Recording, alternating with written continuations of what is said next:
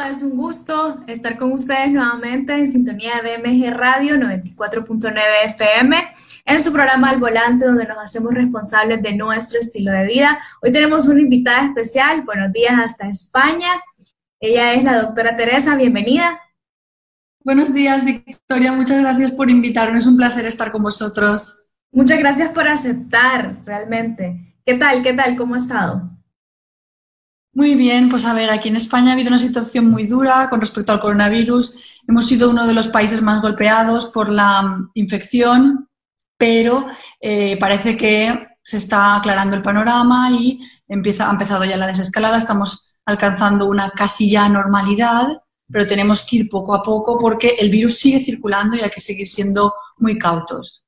Sí, sí. Bueno, y hoy justamente vamos a hablar de eso. El tema es hablando sobre el coronavirus 19, que creo que es el tema y bueno, aquí como decimos, el pan de cada día. Y qué bueno eh, sería informarnos adecuadamente, no con, lo, con todo lo que nos bombardean los medios. Bueno, la primera pregunta, quizás para entrar un poquito en contexto y para que las personas que no le conocen sepan, eh, ¿cuál es su trayectoria? ¿Qué se dedica? Si nos nos puede contar un poquito. Claro, yo soy doctora en biomedicina y me dedico a la investigación biomédica. Entonces, hoy en día, para hacer la carrera investigadora, si quieres ser investigador biomédico, lo que tienes que hacer es, primero, estudiar una carrera de ciencias de la salud, ya sea farmacia, medicina, bioquímica, eh, biotecnología, incluso como hoy en día hay equipos multidisciplinarios, se necesitan bioinformáticos, matemáticos, es decir, hay un gran rango de, carreras y de disciplinas que se pueden hacer para acabar haciendo investigación. Pero una vez ya tienes tu, graduado o tu licenciatura, tienes que hacer un máster, luego un doctorado. En mi caso yo hice un máster en aproximaciones moleculares en las ciencias de la salud, luego hice un doctorado en el departamento de bioquímica y biología molecular, eh, me doctoré en biomedicina y luego emigré al extranjero donde hice un postdoctorado durante cuatro años en Londres, en la Universidad Queen Mary, y posteriormente, después del postdoctorado, en teoría ya vuelves a tu lugar de origen donde te, puede, te suele contratar la universidad. Aquí en España, como el panorama investigador es, es, muy difícil y es muy duro. Normalmente cuando vuelves, eh, pues aún te, toca trabajar o de contratado doctor, ayudante doctor, etcétera, que no consigues una plaza, una plaza de titular porque la situación está complicada. Pero bueno, eh, yo sí, yo trabajo en la universidad de profesora y doy clase a médicos y dentistas sobre anatomía patológica e histología. Envidiable trayectoria, perdón. Sí, hago investigación, obviamente, o sea, combino la docencia con la investigación. Sí, realmente, bueno, para que de ahí quede claro que aquí la, doctora sabe lo que está hablando y vamos a hablar y todo. Y bueno, yo le mencionaba y le decía que envidiable todo, todo lo que ha hecho, todos sus estudios. Creo que muchos ahorita se han de estar preguntando, pero bueno, ¿y biomedicina qué es? Eh, ¿Qué, qué, claro. significa? Claro, entonces si nos podría aclarar un poquito qué es. Pues es una mezcla entre eh, eh, biología y medicina, es decir, para poder conocer la medicina se tienen que entender procesos básicos de biología. Es decir, uno puede entender que una persona presenta unos síntomas clínicos, pero hay que saber cuáles son, cuál es la biología, cuál es la fisiología y fisiopatología subyacente a esa enfermedad. Es decir, yo puedo presentar un dolor de cabeza, pues eso puede ser debido a una vasodilatación o vasoconstricción de los vasos cerebrales. Eh, yo puedo presentar eh, un cáncer, un tumor, pues eso es debido a, eh, porque, las células epiteliales de la piel empiezan a proliferar descontroladamente e invadir los tejidos subyacentes. es decir, todo tiene una base molecular y una base biológica. Entonces, lo que hacemos en biomedicina es estudiar procesos básicos eh, de enfermedades, de patologías, para intentar eh, encontrar las causas subyacentes y intentar encontrar dianas y moléculas que puedan ser targeteadas para prevenir o buscar tratamientos, vacunas, etcétera, la enfermedad. Prácticamente vendría siendo como la relación de la enfermedad, pero como remontarnos un poquito en el inicio, claro, el saber por qué, qué, la causó. Correcto, y bueno, hemos visto que últimamente ha estado compartiendo bastante contenido, eh, bastante información. Eh, ¿Y de dónde nace el decir, bueno, voy a compartir esta información, eh, el por qué de, empezar a compartir en redes sociales? Sí, sí, sí. Pues por mi background, como yo soy investigadora científica, estoy al día en, lo último en la ciencia, me sorprendió muchísimo el movimiento antivacunas. Pensé, ¿cómo puede ser que haya personas que se opongan a algo que ha sido una de las mejores eh, revoluciones y descubrimientos en, el campo de la medicina?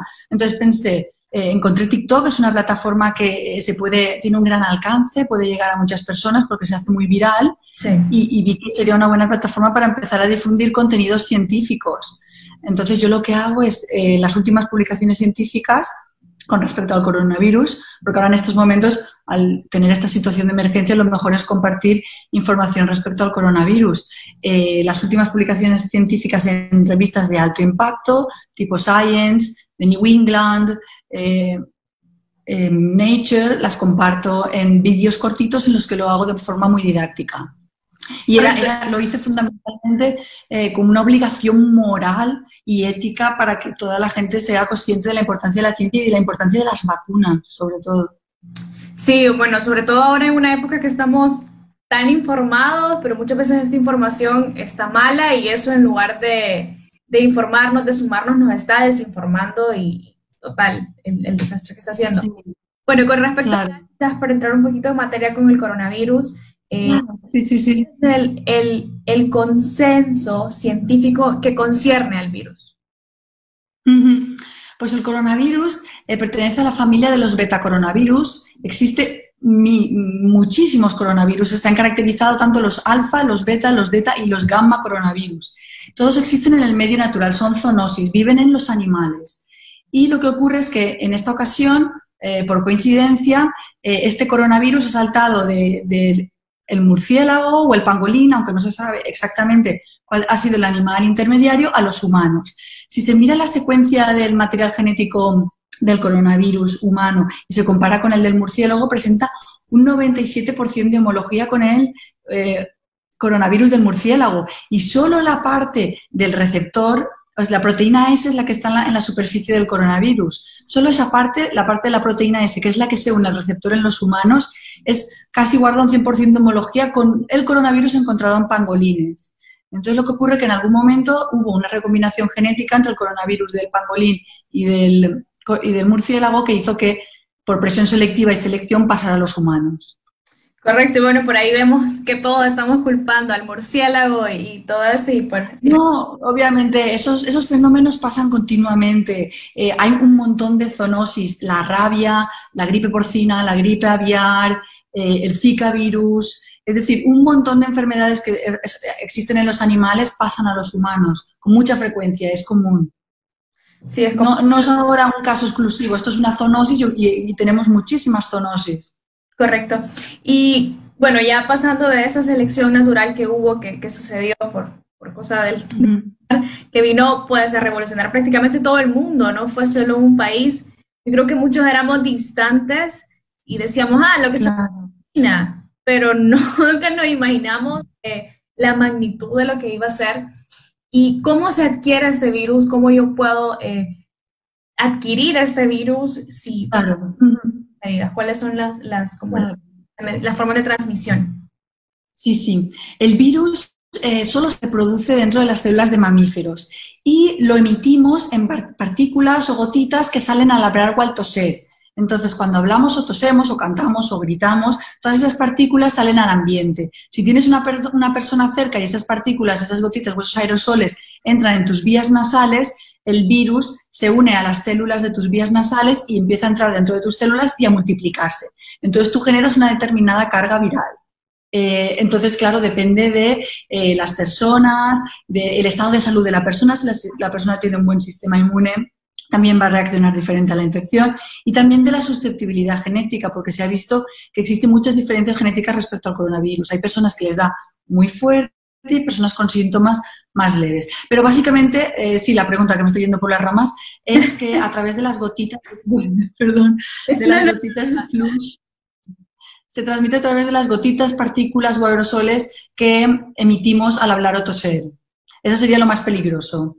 Y luego también, eh, si esas gotitas se depositan en superficies y las tocamos, y, luego nos tocamos la cara, las manos, los ojos, pueden, eh, las podemos ingerir o, o que entren en nuestro organismo.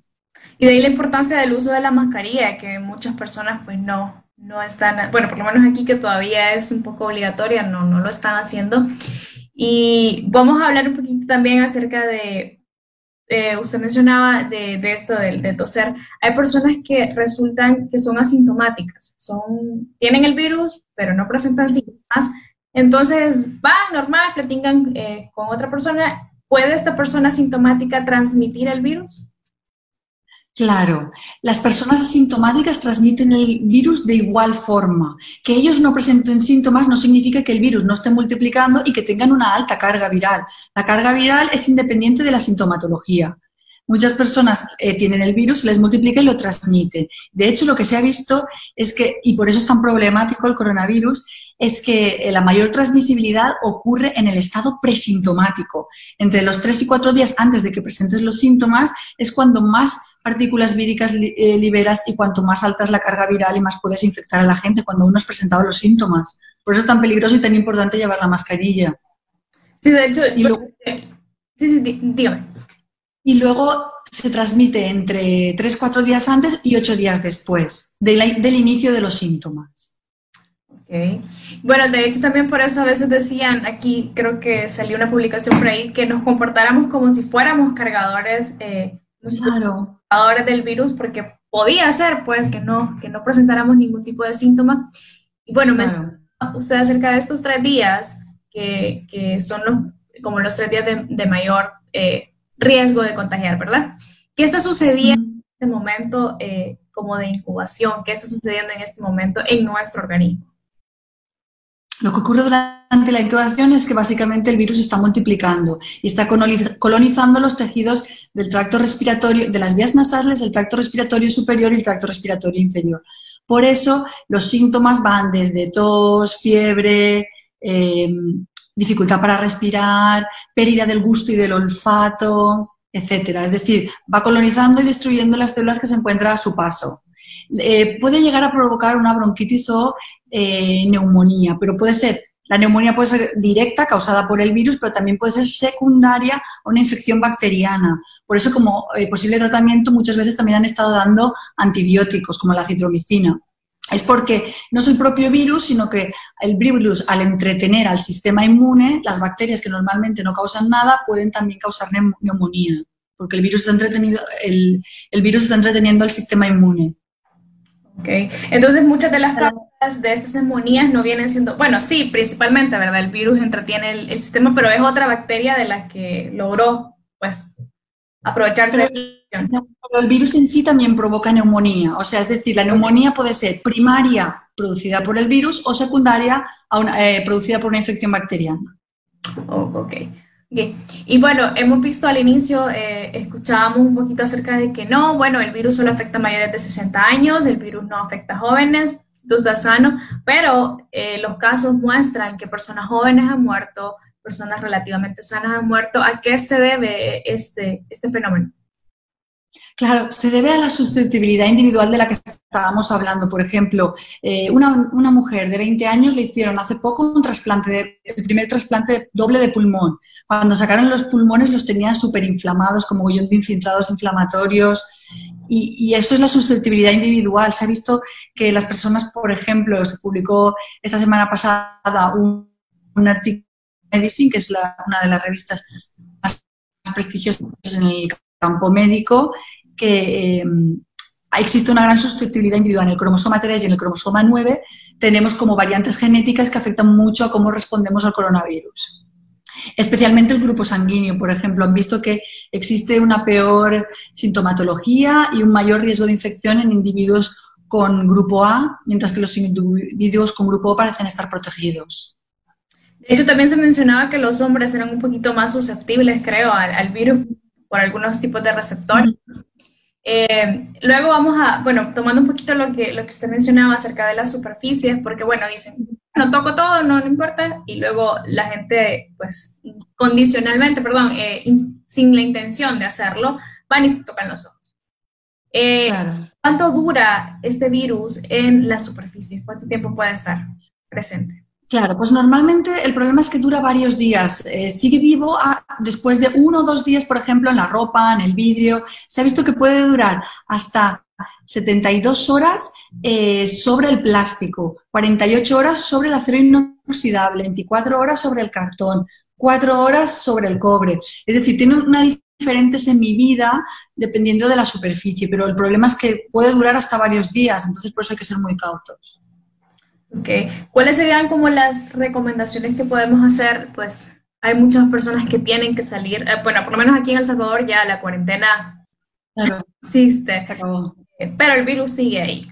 Entonces, ¿qué recomendaciones podemos decirle a las personas? Porque, bueno, a mí me pasa, por ejemplo, que uno va al súper o va a algún lado y todo en el rojo empieza a picar, empiezan a picar los ojos, nariz, empieza todo terrible. Entonces, ¿qué vamos a hacer en, este caso que estamos hablando? yo lo resumo muy fácil, claro, yo lo resumo muy facilito en, dos, en dos reglas, muy fácil y muy breve para acordarse. La regla de las tres M's, manos, metros y mascarilla.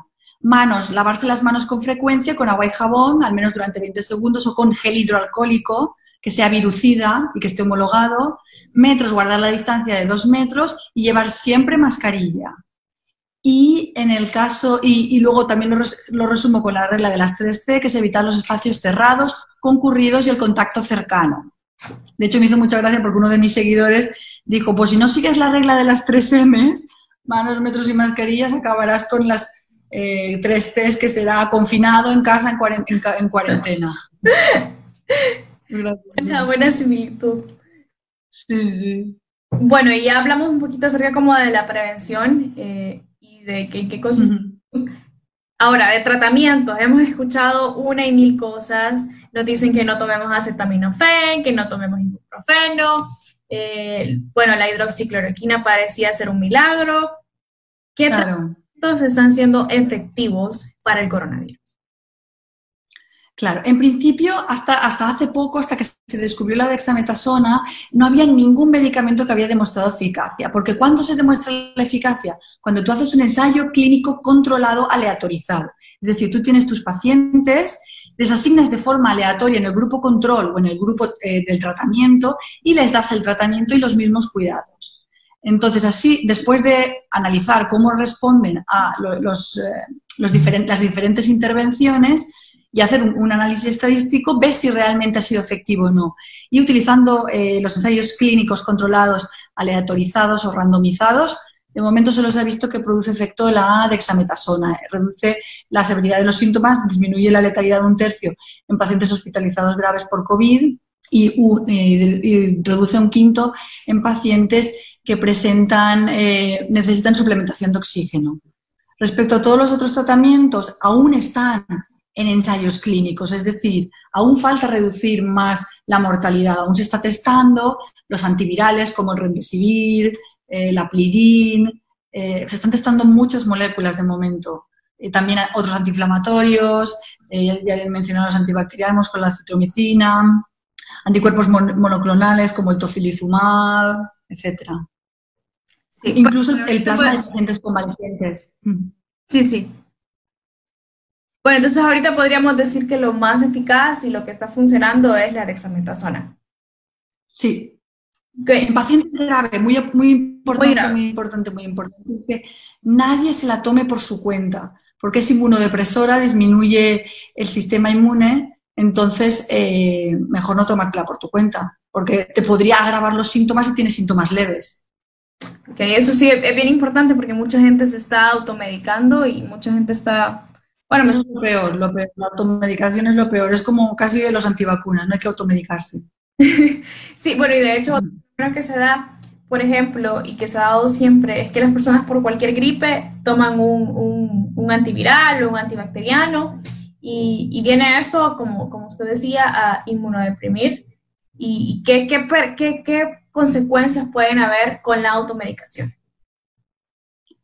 Pues nada, que te aparezcan muchos efectos secundarios, que se agrave la enfermedad, es decir, mejor no tomar ningún medicamento porque alteran tu fisiología, tu respuesta normal del organismo frente a la, enfermedad. Es mejor dejar que el cuerpo luche contra la enfermedad, genere inmunidad y, si no se tienen síntomas leves o graves, obviamente no tomar nada y siempre bajo prescripción médica. Correcto, y bueno, tomando un poco... Farmacéutico también. Sí, correcto. Tomando un poco acerca de lo de la inmunidad, eh, lo de dejar de que nuestro cuerpo genere inmunidad. Una persona que ya le dio coronavirus eh, desarrolla estos tipos de anticuerpos, ¿puede volver a darle coronavirus? Eso no se sabe exactamente, porque sí que se han visto eh, fenómenos de reinfección, y, pero también se ha visto que se genera inmunidad. Entonces, lo que no se sabe es que bien estás cogiendo eh, otra cepa de coronavirus para la que no has generado inmunidad, o bien tu virus ha quedado acantonado, ha quedado escondidito en alguna parte de tu cuerpo, y cuando tu sistema inmune se vuelve a debilitar un poco, vuelve a reaparecer. Correcto. Y bueno, Entonces, un poco no se sabe lo de la, lo de la reinfección. Okay. Mencionaba eh, acerca de que podemos tomar diferentes cepas de los coronavirus, es decir, que no hay un solo coronavirus, sino que pueden ser varios. Claro, no. Es que para que se considere una, una cepa diferente, con que tenga de uno a tres nucleótidos cambiados respecto a otro coronavirus, ya se considera una cepa diferente. Entonces, claro, eh, tiene una tasa de mutación un poco alta este coronavirus al ser un RNA, está formado por RNA mensajero, RNA. Entonces, pues eh, sí que muta con, con, frecuencia y con rapidez. Y esto, bueno, yo, bueno, quizás mi, mi generación un poquito hubiéramos pensado que ya para este 2020 encontrar una vacuna hubiera sido muchísimo más fácil de todo lo que ha tardado. ¿Cuánto tiempo vamos a tener que esperar aproximadamente como para que ocurra una vacuna, para que puedan encontrar una que sea efectiva claro. y todo eso? Sí, sí. Las vacunas son fundamentales porque digamos que le proporcionan al organismo las instrucciones para luchar contra el virus. Es decir, cuando a ti te inyectan la vacuna te dan como una versión atenuada o, light del patógeno, del microorganismo. Igual introducen solo una parte, una proteína del virus, o el virus muerto, o el virus atenuado, etc. Entonces son fundamentales porque eh, ya te digo, eh, dan al cuerpo las instrucciones para prepararse y cuando realmente tenga la infección, eh, responder de forma adecuada. Eh, se está avanzando muchísimo, están haciendo los ensayos clínicos, ya hay dos vacunas en fase 3, casi 8 en fase 2 y se está avanzando muy rápido y con un poco de suerte quizá a finales de octubre, yo creo que antes de año sí que habrá una vacuna. Gracias. Sí, a todos estamos esperando eso. Otra de las dudas, sobre todo ahora que se ha levantado la cuarentena y la gente ha estado tanto tiempo encerrada y quiere salir. ¿El virus uh -huh. puede eh, transmitirse o podemos adquirir el virus en una piscina, en el mar? Eh, ¿puedo... En principio no, porque las piscinas contienen cloro, lo cual desinfecta totalmente el agua, y el mar contiene mucha sal, con lo que el virus tampoco va a, a proliferar. El virus solo se multiplica dentro de células humanas. Lo peligroso son las gotitas que salen de los humanos. Eso sí que es peligroso. Okay. Porque si estás en la playa y te estás bañando, pero estás solo, no pasa nada. Pero si estás hablando con gente que emite gotitas, sí que pasa. Okay. ¿Qué tan cierto es, eh, pues aquí tenemos algunas eh, preguntas, ¿qué tan cierto es que claro, claro. está envejeciendo? Eh, ¿Está haciendo ahí Sí.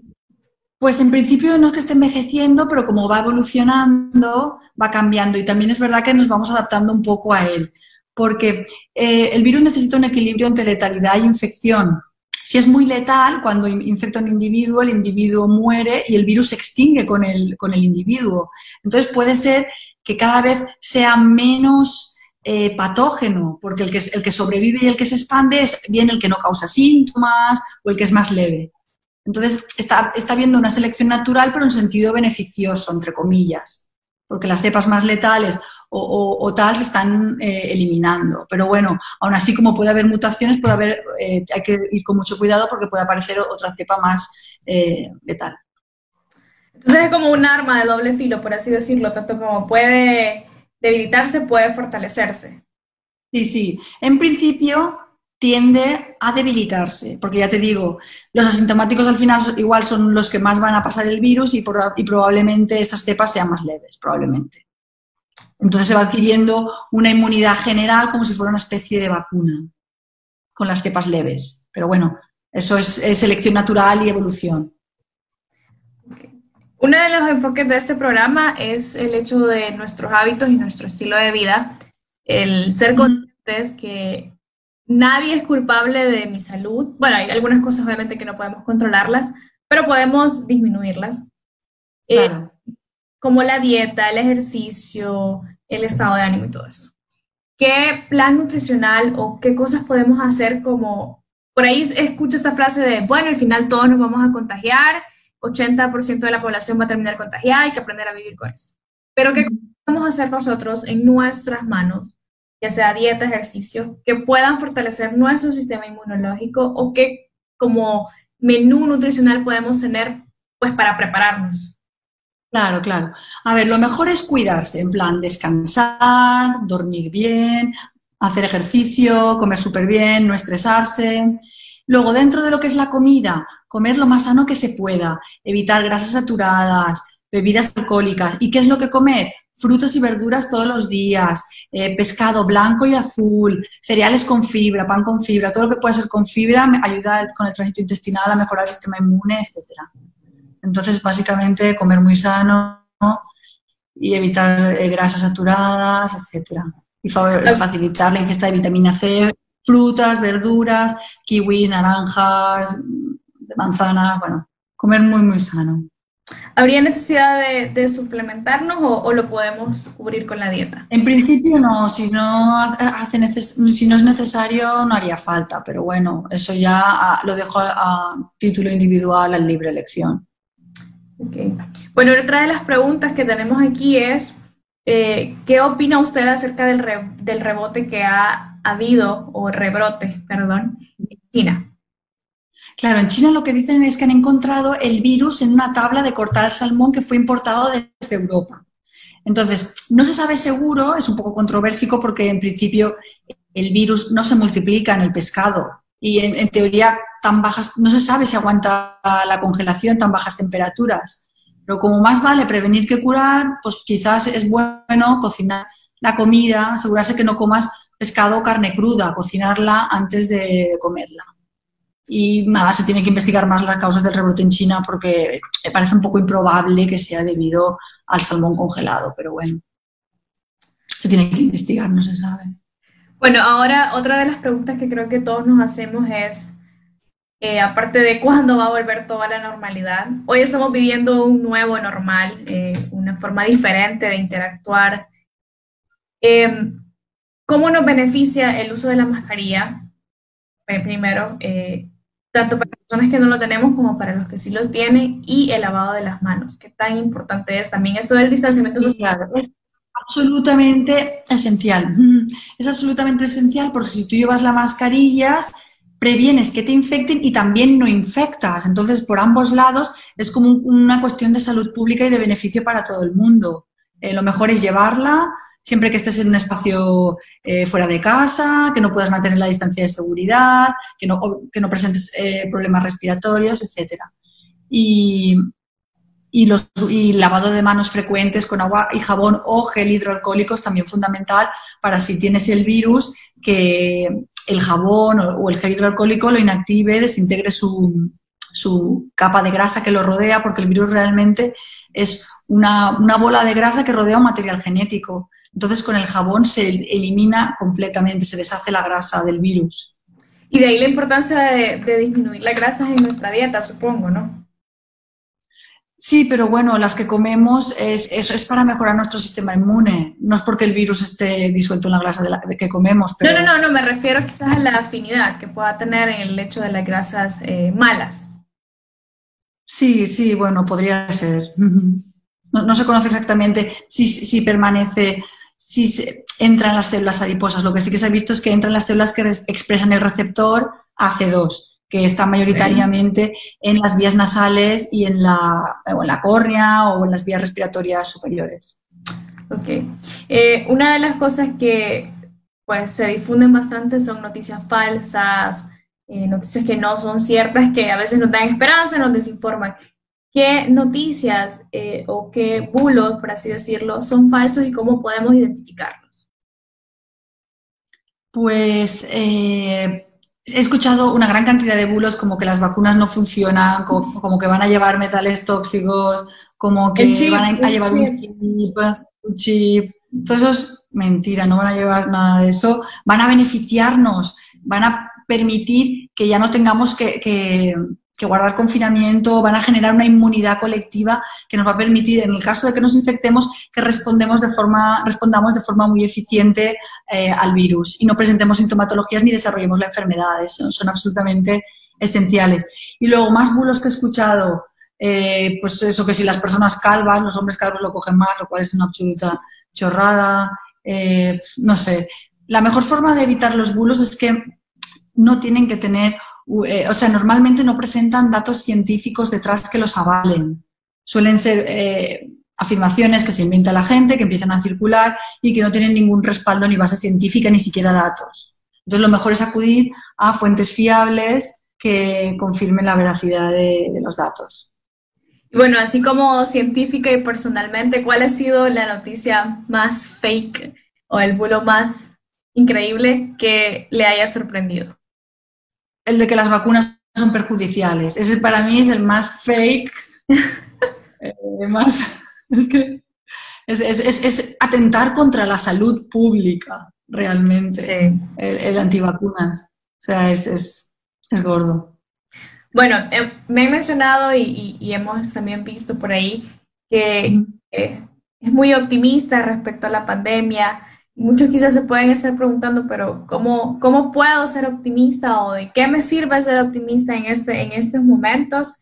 Pero, pero bueno, ¿a qué, ¿a qué se debe esto, esto del optimismo? ¿Cómo, cómo, claro. viene? Eh, a ver, yo creo que tenemos que sacar siempre lo bueno de las situaciones. La parte, ¿Cuál es la parte buena de esta situación?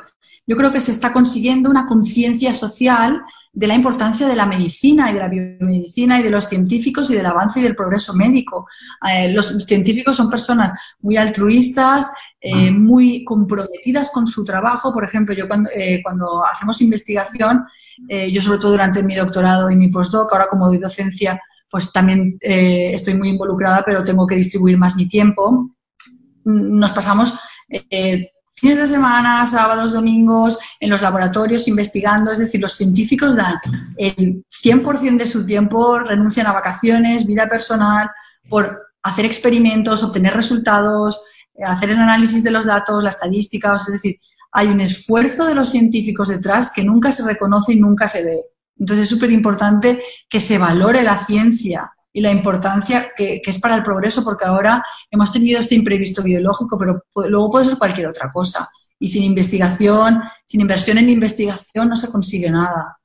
Y luego, por un lado, eso, la concienciación de la población de la importancia de la ciencia. Luego, hemos reducido también la, contaminación del medio ambiente. Eh, se ha conseguido eh, convivir más con las familias y apreciar el tiempo con la familia y también la antigua cotidianidad, porque antes eh, el simple, el simple hecho de abrazar a alguien o besar a alguien era muy común y tampoco la apreciábamos y ahora es como muy preciado. Sí, es cierto. esta pandemia creo que nos ha, como nos ha quitado una venda y nos ha abierto los ojos realmente las cosas importantes de la vida y de lo que no es importante. Y bueno, casi abarcamos eh, todos los temas. De, si surgen más preguntas o personas que nos puedan mandar dudas, pues hacemos una segunda. Y ya para ir finalizando, ¿qué recomendaciones o qué últimos consejos eh, de salud puede darle a estas personas? Que se la puede dividir un poquito por grupo. Es el primer grupo eh, que no creen en el virus. Dicen que es mentira, que es algo del gobierno, que, que no, que es una casa. Y que siguen reuniéndose, siguen no usando mascarillas y eso. ¿Qué le diría a este grupo de personas?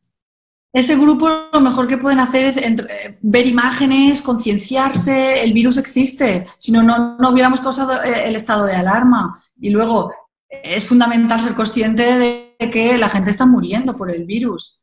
Eh, estas personas no ven las noticias o, o por qué no creen en el virus. Eso es muy eh, sí, es fundamental que tomen medidas, se laven con frecuencia, mantengan la distancia de seguridad, usen la mascarilla, eh, ya no solo las personas que no creen, todas las personas lo tenemos que hacer. Sí.